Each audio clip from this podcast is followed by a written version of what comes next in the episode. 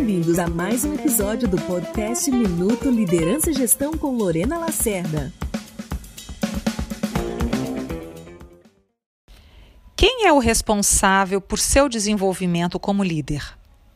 Muitos profissionais, diante desta pergunta, pensam, em primeiro lugar, que a organização, a empresa em que eles trabalham, deveria ser responsável pelo desenvolvimento deles como líderes, ou que a área de recursos humanos, especialmente das empresas, deveria fazê-lo.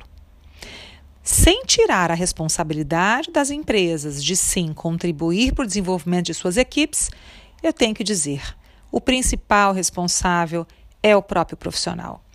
É ele que precisa compreender a relevância, a importância de fazer esforço e investimento no seu autodesenvolvimento. Terceirizar a responsabilidade pelo seu desenvolvimento é colocar nas mãos de quem você não controla o seu futuro. Afinal, é você que tem os projetos de vida, é você que sabe onde você quer chegar como líder, o que você quer alcançar, os seus objetivos profissionais e pessoais.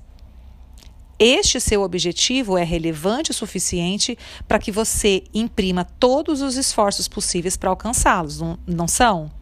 Portanto, se desenvolver, aprender, desenvolver novas habilidades de liderança será fundamental para que você tenha mais musculatura para liderar com êxito. Gostou da dica?